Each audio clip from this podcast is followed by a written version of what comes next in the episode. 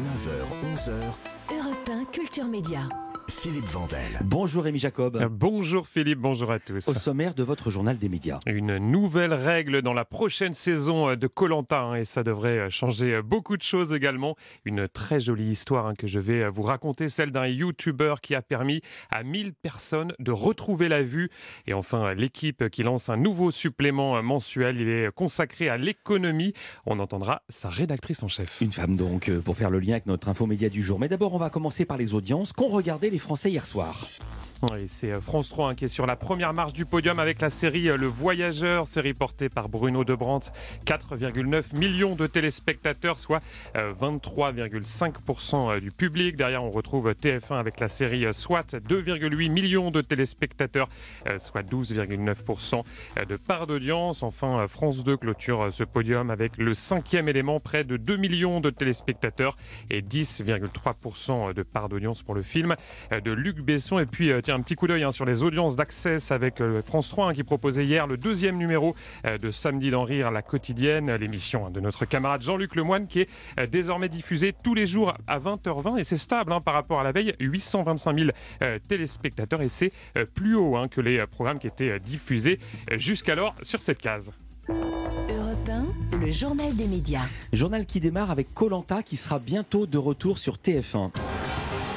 Oui, on a appris euh, hier la date de lancement de cette 24e édition. Ça sera le mardi 21 février. Ça sera en prime. Et évidemment, une saison euh, tournée l'été dernier aux Philippines. Au casting, 10 euh, hommes et 10 femmes de tous horizons, comme l'ont expliqué Denis Brognard et la productrice Alexia Laroche-Joubert face à la presse. Hein. C'était il y a une quinzaine de jours. Ils ont également levé le voile sur une nouvelle règle qui devrait changer beaucoup de choses. Une règle qui s'appuie, vous allez l'entendre, sur une légende locale.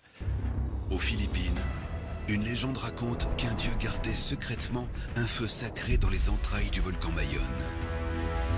Un feu au pouvoir considérable qui donne naissance à un talisman tout aussi puissant.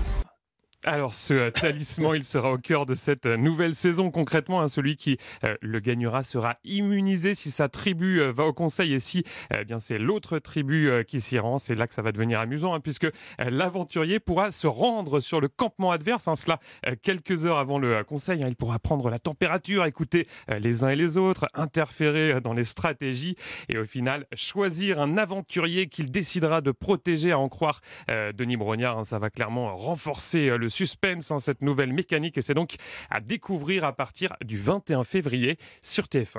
Autre programme annoncé hier, un documentaire en hommage à Jean-Pierre Pernaud. Oui, ça sera diffusé en prime sur euh, TMC, hein, ça sera le 24 février euh, prochain, pratiquement un an jour pour jour après la mort du journaliste. Alors, euh, c'est un documentaire qui est réalisé par le grand reporter Michel Isard. Il a travaillé avec Jean-Pierre Pernaud pendant 30 ans à TF1 et au menu de son documentaire de nombreuses images d'archives inédites, mais également des confidences hein, de son euh, collègue et ami qu'il avait euh, recueilli face caméra.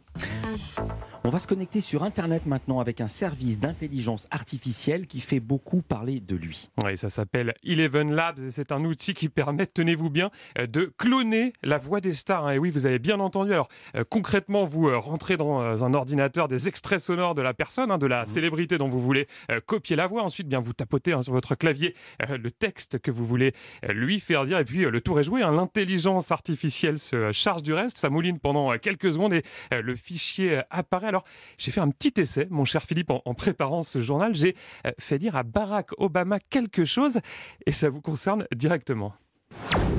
I love culture media. Philippe Vandel is a great man. Mr. Vandel, I love you so much. Alors je traduis, hein. j'aime Culture Média, Philippe Vandel, c'est un mec incroyable, je l'aime tellement. Mhm. C'est plutôt la classe évidemment hein, d'avoir Barack Obama qui parle comme ça. J'ai dit waouh, non pas parce qu'il parle de moi, parce que ça c'est fake, mais parce que la voix est parfaitement imitée, pour autant que je puisse en juger. C'est incroyable, hein, effectivement, cette technologie. En revanche, on a appris euh, hier que la start-up commençait à s'inquiéter des usages malveillants qui peuvent être faits euh, de son euh, service. Elle a expliqué avoir, je cite, constaté un nombre croissant d'utilisations abusives. Vous avez par exemple exemple en ce moment des extraits euh, qui circulent d'une fausse Emma Watson qui lit un passage de Mein Kampf. C'est donc évidemment très très dangereux comme outil hein, si vous le laissez entre de mauvaises mains et c'est donc pourquoi la start-up a promis à l'avenir euh, de renforcer le processus d'identification euh, des utilisateurs, hein, ce qui permettra de retrouver les auteurs d'infractions. Du coup, maintenant, ils ont votre nom.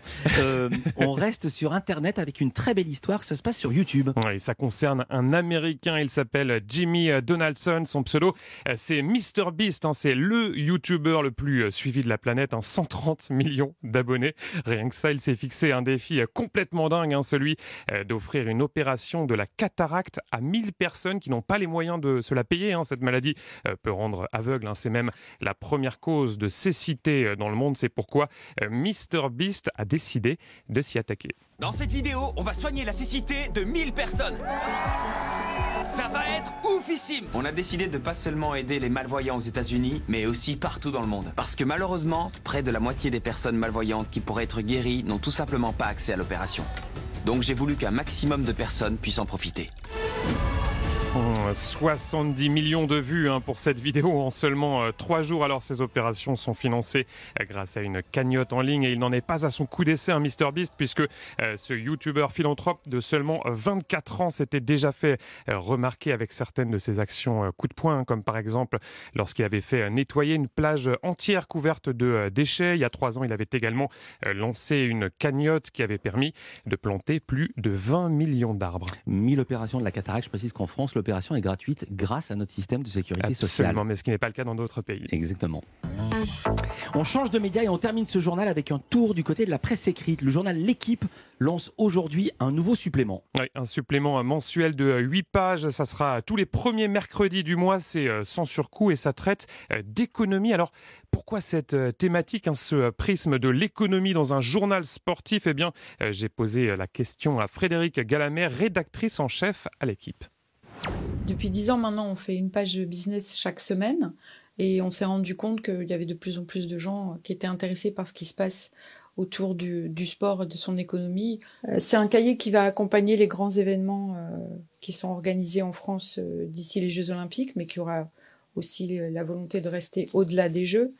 Il y aura des grands entretiens de grands patrons, des reportages, des sujets liés aux entreprises qui, qui sont en France et qui produisent des produits français, ce qu'on appelle la rubrique Made in France.